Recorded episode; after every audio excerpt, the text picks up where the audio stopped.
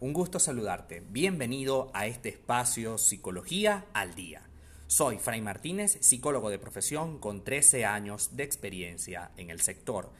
Como pudiste ver en el título de este podcast, vamos a hablar sobre la inteligencia emocional en las relaciones de pareja. Específicamente, cómo hacer que esta inteligencia emocional haga que tu relación de pareja dure. Cuando estudiaba en la universidad, me llamó mucho la atención los conceptos de este psicólogo que pues ha sido sumamente famoso últimamente y es Daniel Goleman, quien en su libro Inteligencia Emocional nos trajo un concepto que ya todos sabíamos, pero que él le colocó una importancia capital a la hora de desarrollar relaciones, tanto de pareja como amorosas. Inclusive, él dice que la inteligencia emocional pues invade todos nuestros espacios, puesto que donde haya más de dos personas, siempre van a haber emociones. Entonces, el término inteligencia emocional, dice, es la capacidad para reconocer nuestros propios sentimientos, pensamientos y los sentimientos de los demás y, por supuesto, motivarnos para mantener y sostener relaciones adecuadas con los demás y con nosotros mismos. Es decir, es aquel punto que organiza las relaciones porque las emociones son lo que equilibra esta eh, construcción que hacemos a lo largo de la vida con una pareja o con una persona amada. Es importante entender que generalmente las emociones crean malentendidos, porque estos malentendidos tienen que ver con la manera como yo asimilo la, la experiencia de la realidad versus lo que haces tú. Normalmente una pareja tiene eh, un enorme conflicto porque los dos quieren que el otro piense como ellos. Y esto por, básicamente es imposible. Yo puedo tratar de empatizar contigo, respetarte, como te lo he dicho en anteriores podcasts. Si deseas ver más podcasts, revisa todo mi material, pues allí seguramente encontrarás información y herramientas útiles para tu vida. Pero bueno, más allá de eso, quería comentarles que eh, la apreciación que tú tienes acerca de la vida es única, es absolutamente tuya. Sin embargo, tú puedes, si quieres hacer un poco de empatía con tu pareja, tú puedes empezar a entenderla. Pero básicamente lo que hacemos es respetar el concepto que tiene esa persona.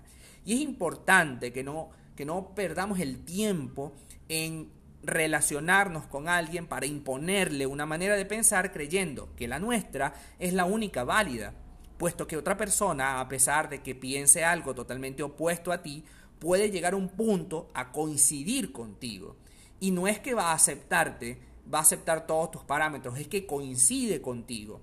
Inclusive puede llegar a respetar tu punto de vista sin compartirlo. Esa es la magia de las relaciones de pareja. Cuando una persona que no te entiende, que no entiende por qué tú hablas o piensas de esa manera, es capaz de respetarte, valorar lo que estás sintiendo y por supuesto crear las condiciones para cambiar su comportamiento y adecuarse un poco a las exigencias que tengas tú de, con él.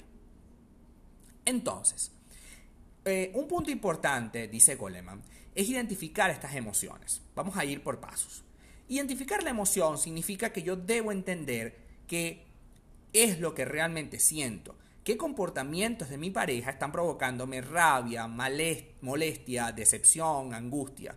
Porque probablemente todas estas emociones lo único que hacen es eh, eh, crear cierto malestar alrededor de la relación, pero probablemente el origen de ese malestar sea una apreciación personal y no un problema real de la otra persona. Me explico. Cuando tú tienes un problema de pareja, cuando tú eh, eh, tienes una decepción, una angustia, un malestar, este malestar pudiera ser causado por tu pareja, es decir, tu pareja hizo algo concreto que te hizo pensar a ti, bueno, sí, es verdad, tengo un problema con él porque hizo tal cosa. Pero es muy probable, y es ahí donde quiero que eh, te identifiques un poco, que muchos de tus vacíos personales, muchos de tus problemas, lo estás trayendo a la relación de pareja.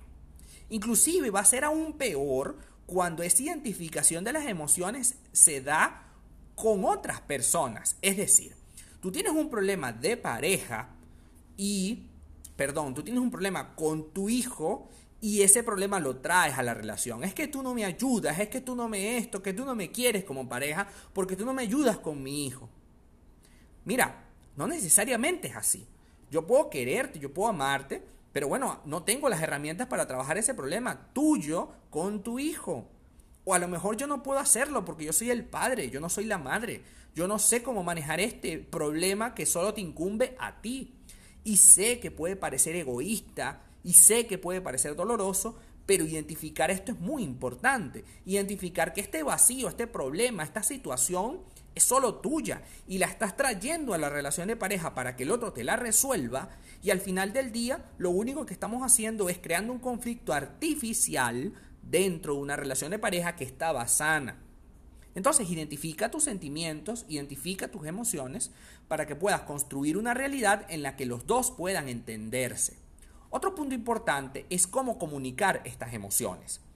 Normalmente nosotros comunicamos las emociones en el momento que las sentimos, pero el problema de comunicarnos en el momento que siento la emoción es que esa emoción nubla nuestras palabras. Y lo más importante en la vida, recuérdalo bien, tatúatelo en la piel, es la manera como yo me comunico. Yo puedo decirte que te amo, pero yo te, yo te lo digo así. Es que tú no sirves para nada y la única persona que te quiere voy a ser yo.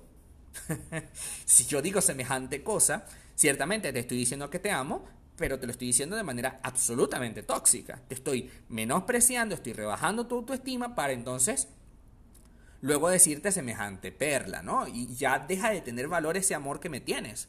Porque si me, me, crees que yo no sirvo para nada, que nadie más me va a querer, pues lamentablemente tu menosprecio hace que yo me decepcione de ti.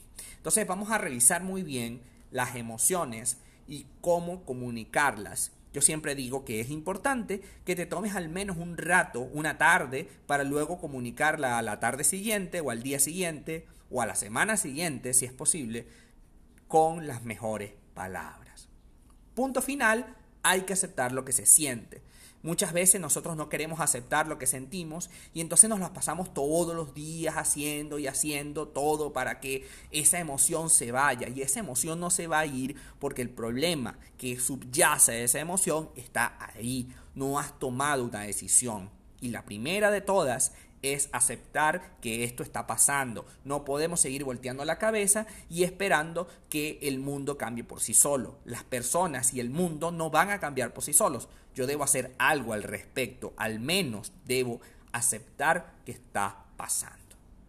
Hasta acá nuestro podcast del día de hoy. Si quieres saber más sobre mi contenido, te dejo los enlaces para que puedas ir a mi página web www.fraymartinez.com, a mi Instagram fraymartinez20 y puedas revisar mi canal de YouTube Fray Martínez. Muchísimas gracias por estar allí y nos vemos en el próximo podcast.